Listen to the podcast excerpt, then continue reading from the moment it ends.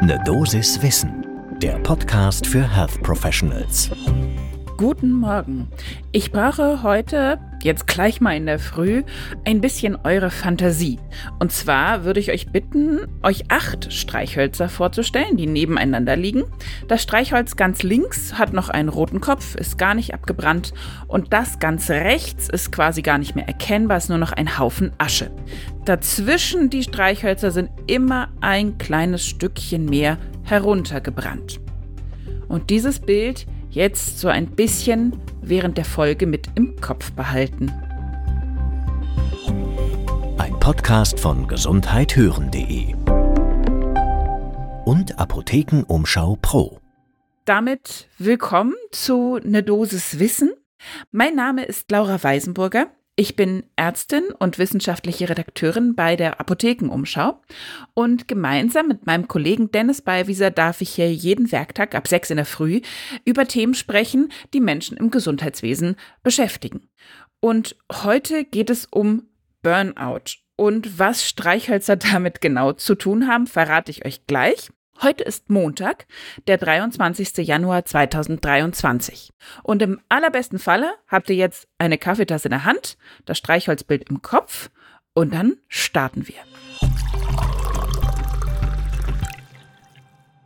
Um nochmal zu Beginn ein bisschen aufzufrischen, warum es eigentlich immer wieder wichtig ist, über Burnout zu sprechen.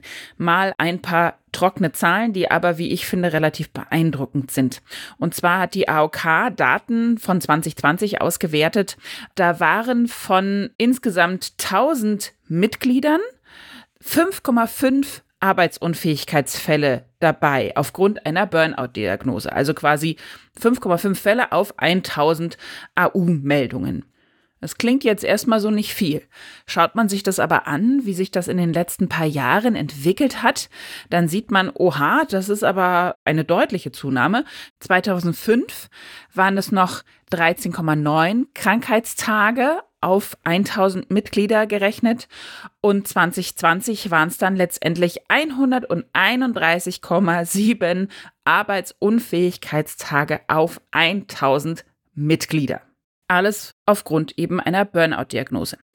Und nimmt man jetzt diese Daten nur von der AOK und extrapoliert die auf alle gesetzlichen Krankenversicherten in Deutschland, dann ergibt sich für 2020 die Schätzung, dass 180.000 Menschen von Burnout betroffen waren und insgesamt deswegen 4,5 Millionen Krankheitstage hatten.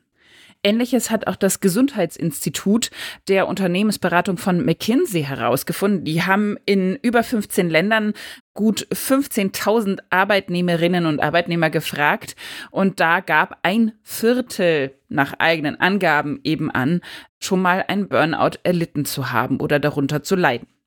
Auch noch mal ganz kurz zum Auffrischen. Um was geht es eigentlich, wenn wir von Burnout sprechen? Nach der WHO ist es definiert als chronischer Stress am Arbeitsplatz, der irgendwie nicht gut verarbeitet werden kann. Und daraus resultiert letztendlich eine physische, emotionale und auch kognitive Erschöpfung. Man ist dementsprechend im Job nicht mehr leistungsfähig, es kommt zu vermehrten Krankschreibungen, Arbeitsausfällen und damit verbunden sind natürlich dann auch gleich ordentliche Kosten. Mal abgesehen davon ist der Leidensdruck der Betroffenen aber auch sehr hoch und sie haben ein erhöhtes Risiko für eine manifeste Depression.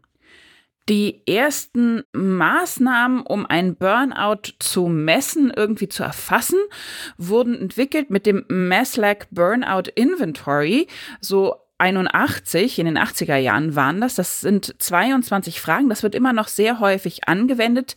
Und diese Fragen sind relativ extensiv, beschäftigen sich mit Themen wie allgemeiner Erschöpfung, aber auch Zynismus oder Effektivität bei der Arbeit. Meistens muss das irgendwie eingeordnet werden auf einer Skala zwischen 1 und 6. Inzwischen gibt es noch viele weitere Fragebögen, die aber alle so um die 14 bis eben 22 Fragen umfassen. Jetzt gibt es aber eine neue Entwicklung. Und zwar hat ein Forschungsteam aus den USA um Cindy Muir eine neue Methode entwickelt, um dieses Burnout irgendwie zu erfassen, die nicht ganz so ausführlich ist. Und zwar haben sie sich da orientiert an dem, was wir als Ärztinnen und Ärzte alle gut kennen, nämlich die VHS, visuelle Analogskala.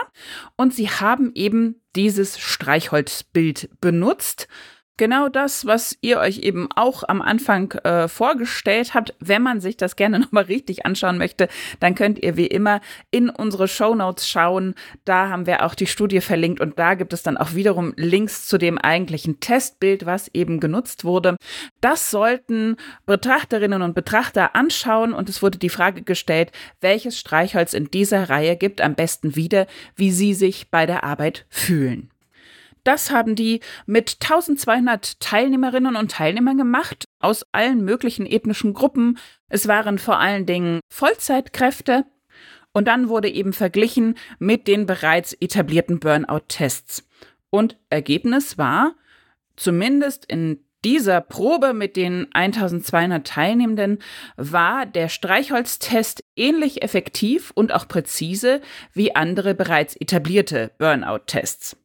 Wir haben dazu natürlich auch wieder einen Experten befragt. Das war Professor Christian Dohrmann. Er ist Psychologe und Burnout-Experte und hat den Lehrstuhl für Wirtschaftspädagogik an der Universität Mainz inne. Und da muss man ganz ehrlich sagen, er zweifelt da ein bisschen dran, ob das wirklich ein ganz valides Messinstrument sein kann, dieser einfache Test einmal draufschauen, denn es ist ja wirklich nur eine Momentaufnahme. Er sagt, man weiß danach nicht besonders viel. Das ist sehr wenig, was da rauskommt. Ja, ich kann sagen, okay, die Person ist anscheinend irgendwie gefühlsmäßig oder körperlich schlapp oder eben auch nicht. Aber wie und warum? Darüber weiß man dann noch gar nichts. Er sagt aber auch, die Studie an sich ist sauber gemacht, das ist kein Quatsch, aber es ist eben so ein One-Shot-Ding und da bezweifelt er so ein bisschen die Aussagekraft. Er schlägt aber vor, und das ist jetzt vielleicht tatsächlich eine spannende Sache, wenn man jemanden in seiner Praxis hat, bei dem oder derjenigen man sagt, oh, das ist so ein bisschen irgendwie auf der Kippe, kann man einfach sagen, hier kleines Büchlein, kleines Tagebuch, jeden Tag mal das Bild anschauen und einfach ankreuzen, ganz spontan, wie fühle ich mich heute auf dem Weg zur Arbeit, welches dieser Streichhölzer bin ich? Und wenn man sich das dann anguckt, so über zwei, drei Wochen, das kostet halt keine Zeit, das ist nicht anstrengend, das ist sehr niederschwellig, dann kann man das letztendlich auswerten. Und wenn man dann sieht, oha, da ist aber jemand immer beim drittletzten Streichholz oder auch beim viertletzten Streichholz und es ändert sich quasi gar nicht, dann weiß man, alles klar, hier müssen wir nochmal tiefer eintauchen, da müssen wir auf den Grund gehen. Da hat jemand tatsächlich schon eine ordentliche Belastung in der Arbeit und muss irgendwie weiter behandelt werden. Also ob das wirklich so easy peasy mit der Diagnose geht, mit diesem einmal aufs Bild schauen und dann weiß ich, welches Streichholz ich bin und welche Diagnose bezüglich Burnout ich habe, ja oder nein, das ist vielleicht nicht so ganz gesichert, aber es kann ein gutes, niedrigschwelliges Tool sein, was einen ersten Anhaltspunkt liefert.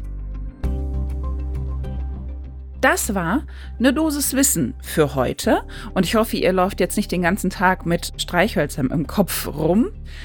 Wenn euch die Folge gefallen hat, ihr da ordentlich was mitgenommen habt und uns das wissen lassen möchtet, dann geht es am einfachsten, schnellsten und leichtesten über die Sternebewertung, die ihr zum Beispiel bei Spotify oder Apple Podcasts findet. Da freuen wir uns natürlich am meisten über fünf Sterne. Ein Podcast von gesundheithören.de und Apothekenumschau Pro.